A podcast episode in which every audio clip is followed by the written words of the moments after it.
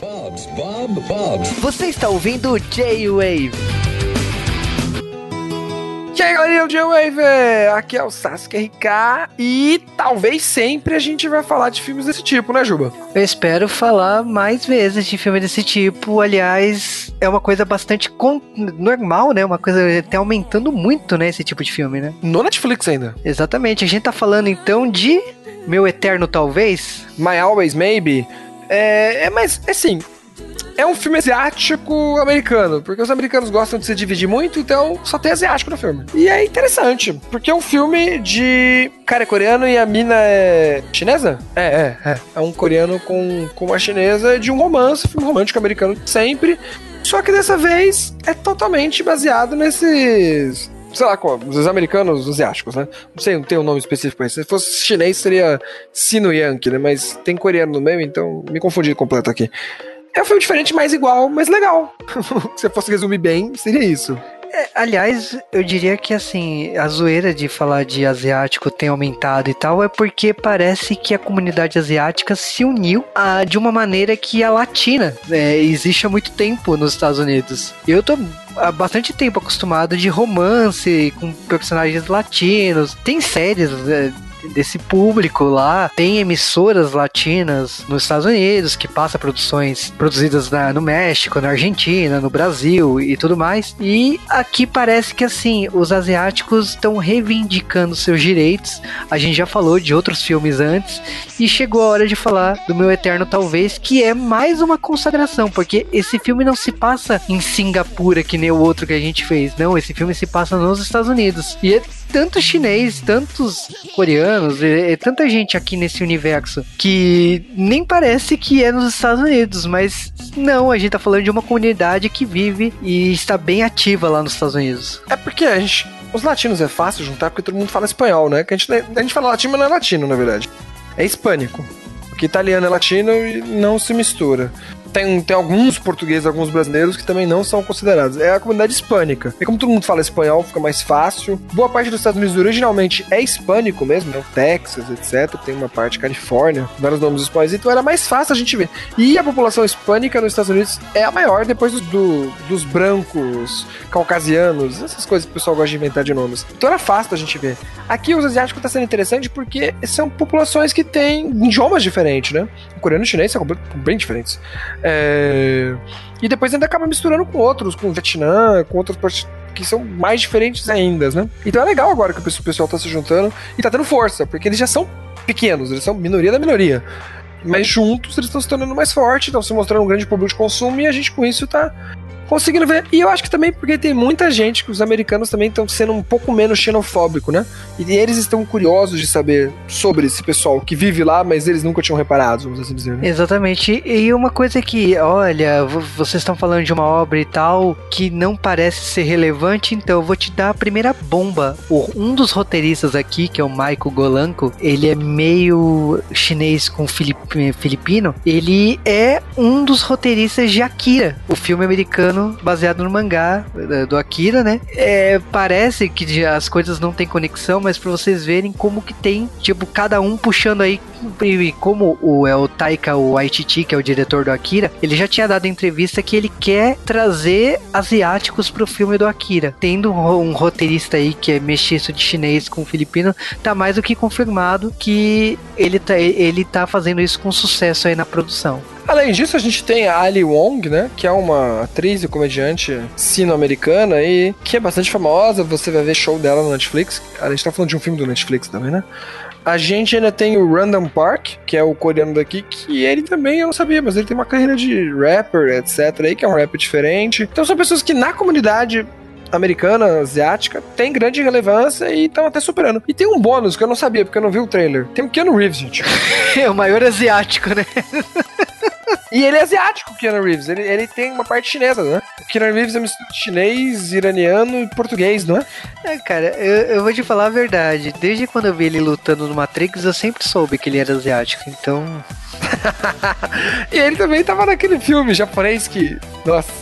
Os. Como que é? Alguma coisa Ronin, né? Que é, vers- que é um filme 47 americano. Ronins. Que tem muito ator japonês. Isso, 47 Ronins, que é um filme americano com muito japonês.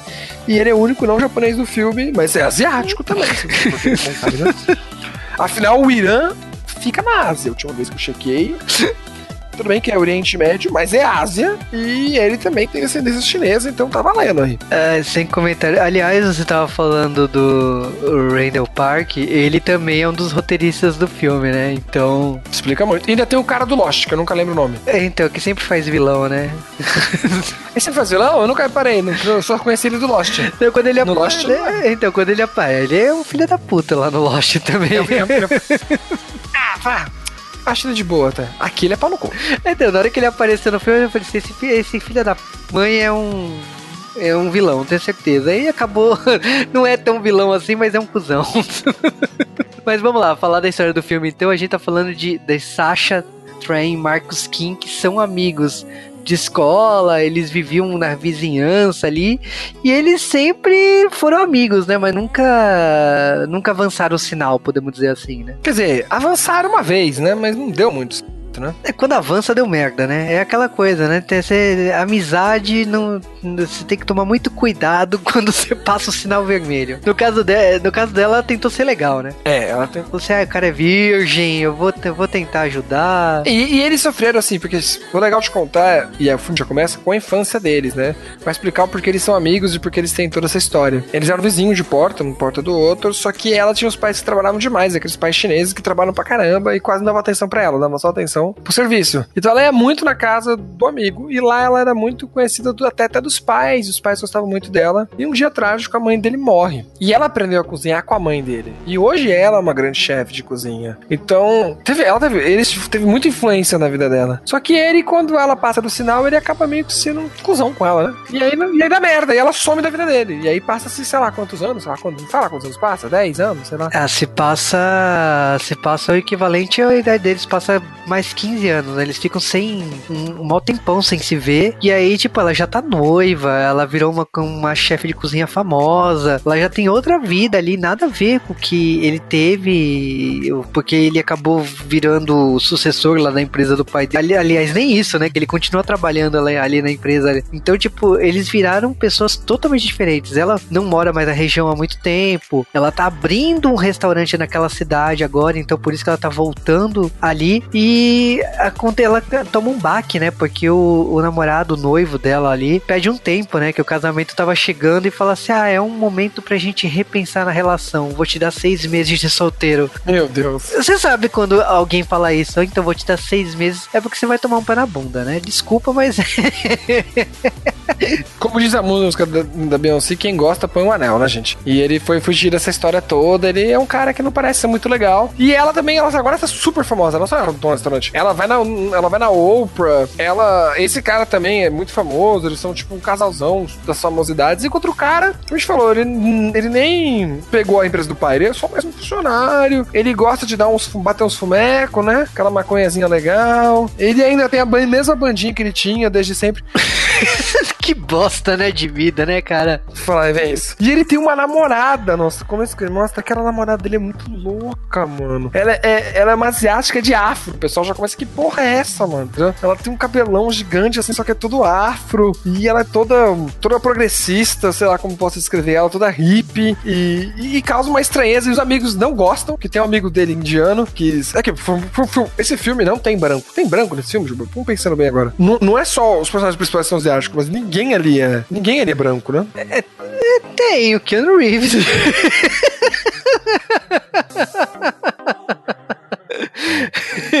Não é branco, já falei. É, O indiano também é asiático, a Índia fica na Ásia. É, então. É quando a gente fala asiático também, a gente só pensa no extremo, né? A gente não lembra que os outros países são asiáticos também. Mas enfim, é um filme diferente por causa disso, mas é, no final a história é a mesma de sempre, entendeu? Um cara que tem uma namorada babaca que ninguém gosta, só que aqui a namorada dele é muito doidona. E ele faz uma música diferentona, então, meu, mano, é muito comédia. E aí, depois disso tudo, que ele tem essa namorada meio tonta, etc., ele percebe que, tipo, nem os amigos gostam. Alguém dá uma ideia pra ele, acho que foi o pai, não é? Acho que o pai dele dá uma ideia. Por que você não faz? Eu sempre achei que vocês iam ser um casal muito bom. Ele, cala a boca, pai, para de falar esse time saco. Mano, sério, por que você não vai lá e conta pra ela? Tal, aí ele, ah, vou, lá contar. Aí no dia que ele resolve contar, ela, que foi numa festa, etc., acabou conhecendo um cara que ela tava, que ela tinha largado já o namorado tonto dela, o noivo, né, tonto dela. E aí ela chega no dia, ah, eu tenho uma super novidade pra te contar. Ele, ah, eu também tenho. Então vai, quem conta primeiro? Ah, eu conto a minha primeira. Ela vai e conta que encontrou um cara perfeito, etc., que nunca vai saber quem que é. E você? Ah, não tem nada pra contar não. Ele, porra, bem no dia que ele se confessar, deu merda. Aí ele vai lá, e que a gente fazer um encontro duplo. Aí beleza, e quando você vai descobrir esse namorado perfeito dela é o Keanu Reeves. Aí fodeu, né, gente? Não tem como competir.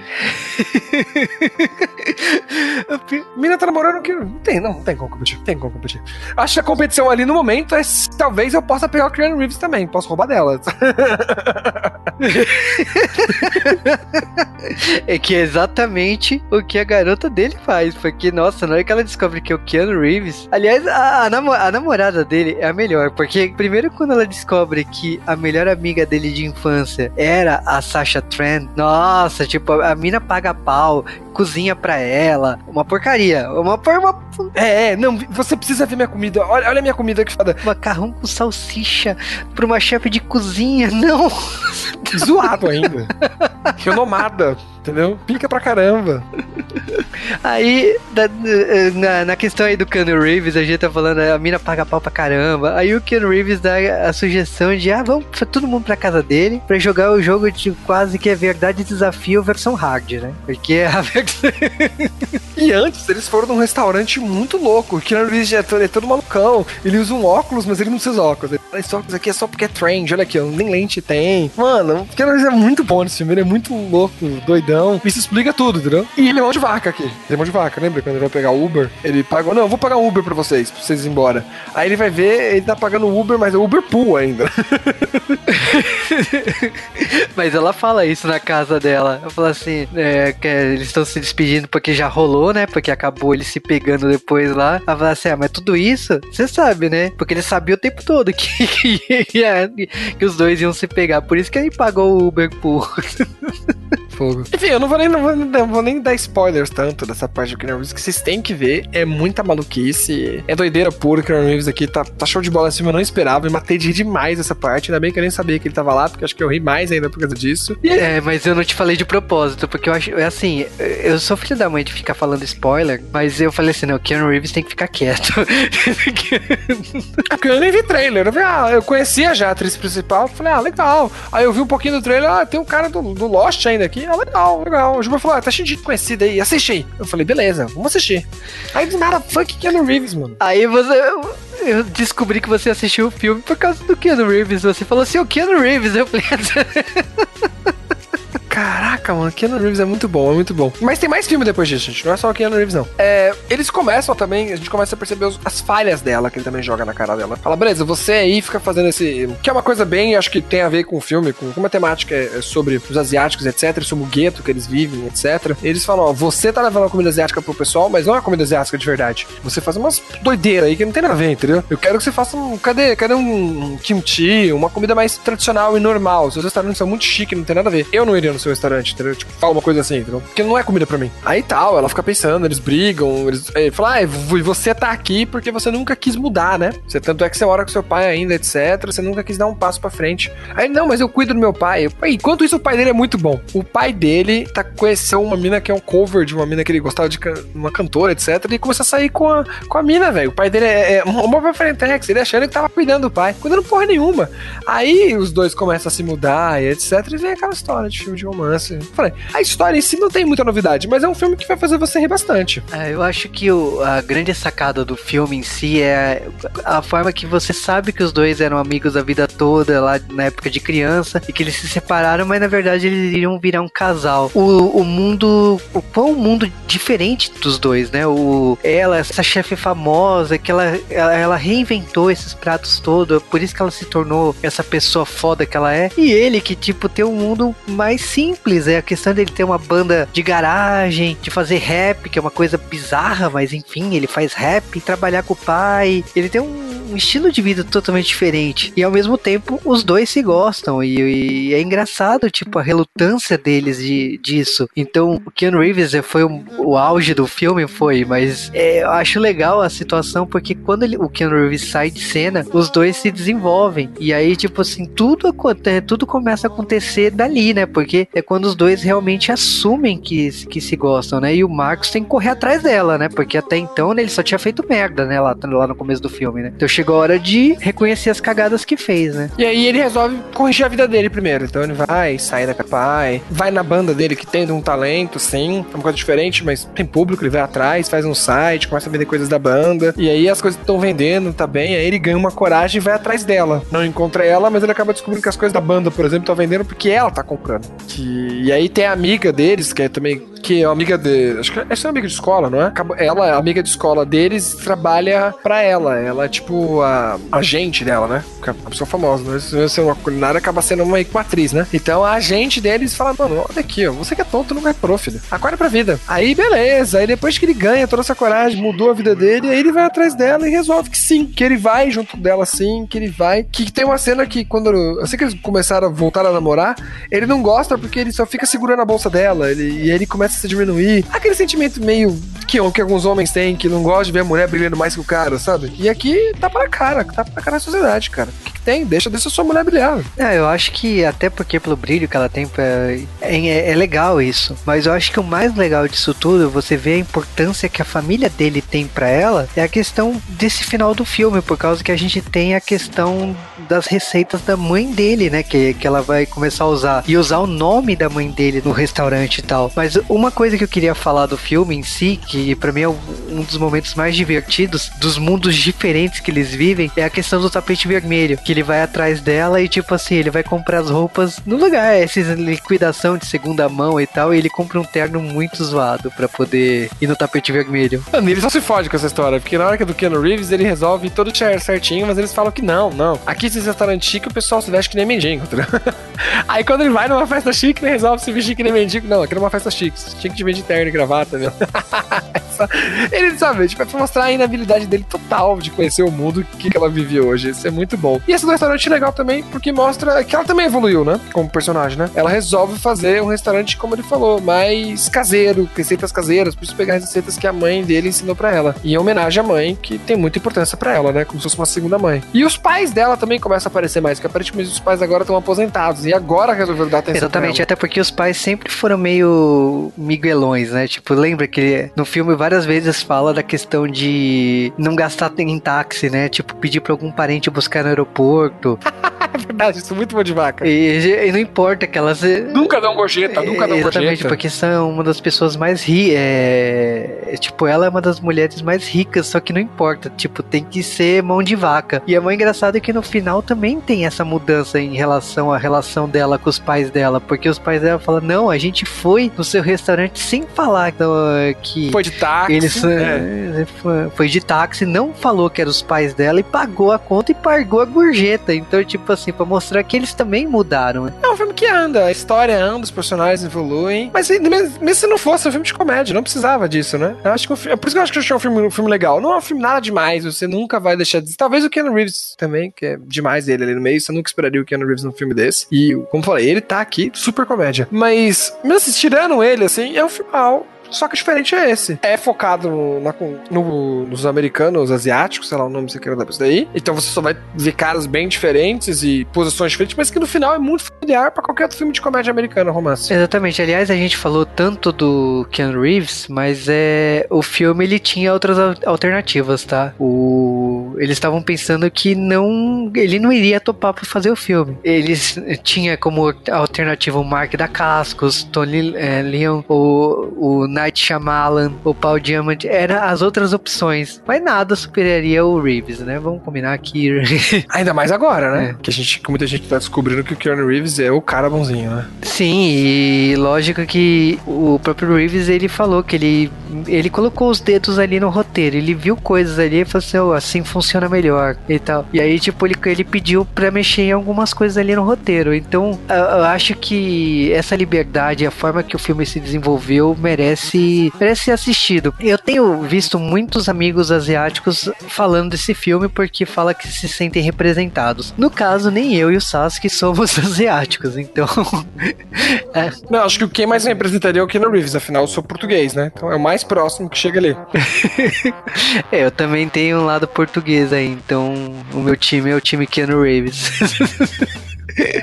Mas falando sério, o que, que você achou do filme em si e o que, que você acha dessa leva de filmes de elenco asiático lá nos Estados Unidos? Eu gostei bastante do filme, como eu falei, me surpreendeu positivamente, mas de novo, não é um filme nota 10, é um bem legal para assistir. É um filme, um filme bom da sessão da tarde, sabe? Que você fala, meu Deus, tá passando isso na sessão da tarde, isso é bom, velho. Sessão da tarde não só passar besteira? eu acho que fica nesse sentido e, e valeu. Aí Netflix, passando coisas diferentes, trazendo coisas diferentes. Eu acho um bom filme, como, como a gente já comentou aqui também, ele é um filme meio termo, né? Ele é um bom filme para quem não conhece esses atores, não conhece esse pessoal. A gente falou do, do Poder de Ricos na última gravação. Aquele é um filme talvez um pouco mais não tão entrada, entendeu? Como esse filme é. Porque esse filme é mais do mesmo americano. O outro filme não é tão americano em quase nenhum sentido. Então, eu acho que esse filme é um filme mais de entrada para vocês começarem a ver esse coisa. E tomara que realmente seja de entrada, que a gente tenha mais filmes é, de asiáticos no, nos Estados Unidos e de filmes asiáticos no geral, né? A Netflix tem trazido também, a gente pode deixar de falar sobre o trabalho da Netflix, mais coreano do que o japonês, infelizmente para mim, que prefiro os japoneses. E eu também falando, não posso esquecer, tem nada, tem nada a ver com isso, mas tem a ver com isso. Você viu que o Hulu agora vai trazer o Yamapi, né? Não, eu estava sabendo disso. É, então, ó, primeira mão, primeira mão, o Hulu vai trazer o Yamapi. Então vamos lá, tomara que realmente traga mais coisas. Eu sempre tenho uma coisa que eu sempre me perguntei: é o seguinte, a gente gosta de coisa americana ou a gente foi acostumado a ver os americanos? Porque a gente não tem as opções de outros países. De novo, aí o Netflix trouxe coisas para mim que eu, por exemplo, adorei, mas achei que foi um pouco forçado, teve mais de uma temporada, que é o La Casa de Papel. Eu adorei La Casa de Papel também. Por esse motivo, vamos trazer coisas diferentes. Eu acho que o Netflix tá trazendo coisas diferentes. Esse é um dos filmes, e é um filme meio misto, né? Ele é diferente, mas ele não é diferente. Então acho que vale muito a pena. A Netflix, ela tem essa questão de querer quebrar as barreiras dos direitos autorais, não de pirataria ou coisa do tipo. Ela, ela, tem, é, ela tem a intenção de facilitar a distribuição de conteúdo. E para facilitar a distribuição de conteúdo, às vezes você tem que ir atrás de material alternativo. Eu acho legal você sair da caixinha e, e produzir material fora do meio comum. E algumas vezes eles falharam. Marco Polo é um exemplo que ah, a primeira produção da Netflix com elenco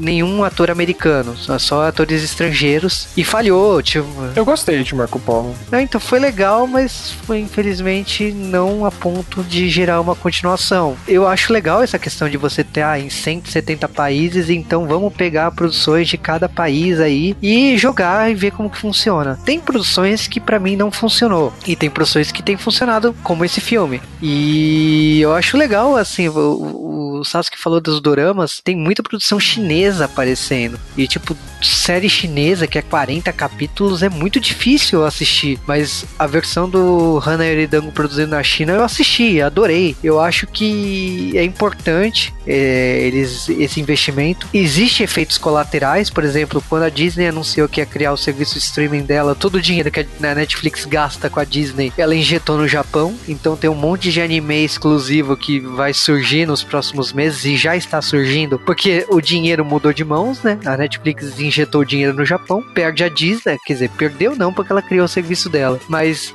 a gente ganhou por causa que novas produções estão sendo feitas lá, então é interessante como um todo. O Ultraman já é dessa leva? Eu agora tô assistindo. Já. Já é dessa já leva. é dessa leva. Ah, então, é interessante, de novo. Eu sempre tive essa dúvida. A gente gosta de coisa americana porque, ah, não, porque os americanos são mais próximos da gente, etc. É mais próximo da gente? Só porque eles são ocidentais? Eu acho os americanos tão diferenciados em certos pontos, assim, tipo, são tão parecidos, mas umas horas dá uma barrada. Eu acho o japonês tão mais parecido com a gente em, em certas partes, entendeu? Claro, de uma forma diferente. A, a, gente aqui, como latino, a gente valoriza muito os pais e o contato. O japonês também, de uma forma diferente. Os americanos não valorizam. Eles valorizam ir embora de casa e não vai lá mais com os pais, entendeu? Porque para eles isso é ser adulto pra caraca. Assim, os americanos têm um histórico aí de, eu não diria conquistar, mas divulgar a cultura deles há muito tempo. E é por isso que nós gostamos muito. da cultura americana. E eu acho que, tipo assim, se os outros países fizessem o mesmo, a gente teria eh, acesso às outras culturas. A Netflix está sendo inusitada porque é uma empresa americana que está pegando cultura de outros países e divulgando. O Brasil saiu ganhando nessa porque o Brasil foi o segundo país que a Netflix esteve. E aí é por isso que o tem muita tem mais de 30 produções da Netflix em andamento. Aqui no Brasil? Aqui no Brasil. Olha que legal. De filmes, as séries, eles anunciaram faz um tempinho já. Então, o desenho do Menino Maluquinho, tem mais de 4, 5 séries em produção, vários filmes. Eles conseguiram agora o, o Hassum, que saiu da Globo, para produzir uma série de filmes de comédia pra Netflix. Então, eles estão injetando dinheiro muito forte aqui no Brasil. Não é o caso aqui, que é um filme, uma produção americana, mas é legal esse, esse desenho, esse, esse nicho que eles estão explorando. E, bom, falando do filme em si, eu gostei da comédia americana, gostei do elenco, gostei da ideia de um ator rap, lá que é Randall Park, gostei da proposta, acho que vale a pena, principalmente pela parte do Keanu Reeves, acho que foi a fora da curva, assim, você tá esperando um romance bobo, sabe? Você tá esperando o tradicional, né? Quando você procura um filme desse gênero. E eu saí é, bem do filme, eu ri muito e eu gostei they do, do, que foi explorado. E eu concordo com o Sasuke que é bom ver outras coisas, sair da caixa. Por mais que aqui a gente tá falando de um filme americano, mas é bom assistir e consumir obra de outros países, de outros públicos, não consumir sempre a mesma coisa, para ter uma visão mais aberta, uma visão que você consiga analisar com mais clareza o, a, as personagens, as, as sociedades diferentes. E a Netflix, nesse ponto, ela tá produzindo muita coisa legal. O Hulu, como o Sasuke falou, é, agora é da Disney, né?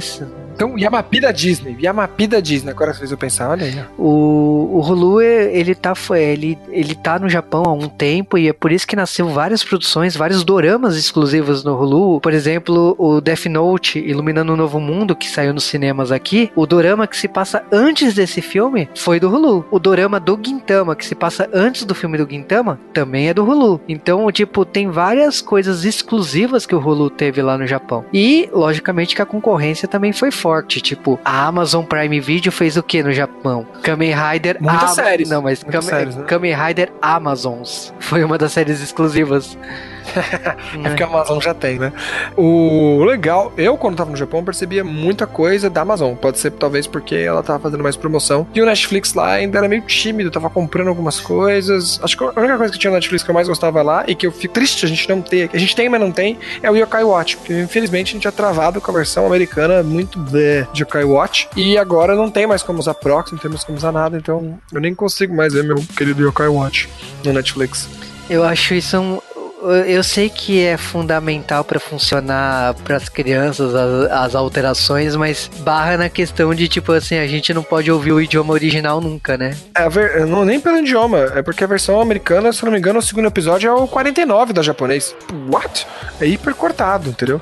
Eu queria que tivesse as duas versões. Não, não é nem porque eu não posso escolher o idioma japonês, é porque a versão americana é a versão americana, não é só uma dublagem. Então tem seus bens e seus ruins, mas em geral acho que o Netflix tá de parabéns por estar trazendo coisas diferentes já faz um tempo. Fico feliz feliz que a Disney então saiu do Netflix para dar mais espaço ainda para coisas diferentes, ainda mais por ser coisa japonesa que eu gosto. Mas eu também fico feliz quando eu vejo coisa no Netflix que não é do meu gosto, mas é diferente. É, mas que eu gostaria que o Hulu tivesse aqui, ou Disney, é, o serviço da Disney também viesse. Eu acho que vai ser complicado o mercado com tanta coisa boa para você consumir, mas eu é, quanto mais opção, melhor, né? Então eu gostaria que essas plataformas também tivessem, por exemplo, Yamapi a gente não, não pode assistir oficialmente, né? Felizmente, mas tá melhorando, né? Pra quando a gente começou a ver Durama, que oficialmente nada, né? Eu lembro que até, por exemplo, o Crunchyroll parou de trazer Durama. Ele tem lá, tem uns muito bons, Crunchyroll muito bons, mas nunca mais trouxe nada de novo. Exatamente. Bom, é isso, já o podcast fica por aqui porque é muito legal a questão de falar de desse tipo de comédia. Eu espero a gente estar em breve aqui para falar de outro filme desse porte, né? Aliás, eu acho que muito em breve, né? Porque sempre tá saindo filme do tipo, né? É, quando não sai na Netflix, sai agora também no cinema aqui, né? Nossa, acaba saindo alguns filmes. Será que eu dou spoiler no próximo tema?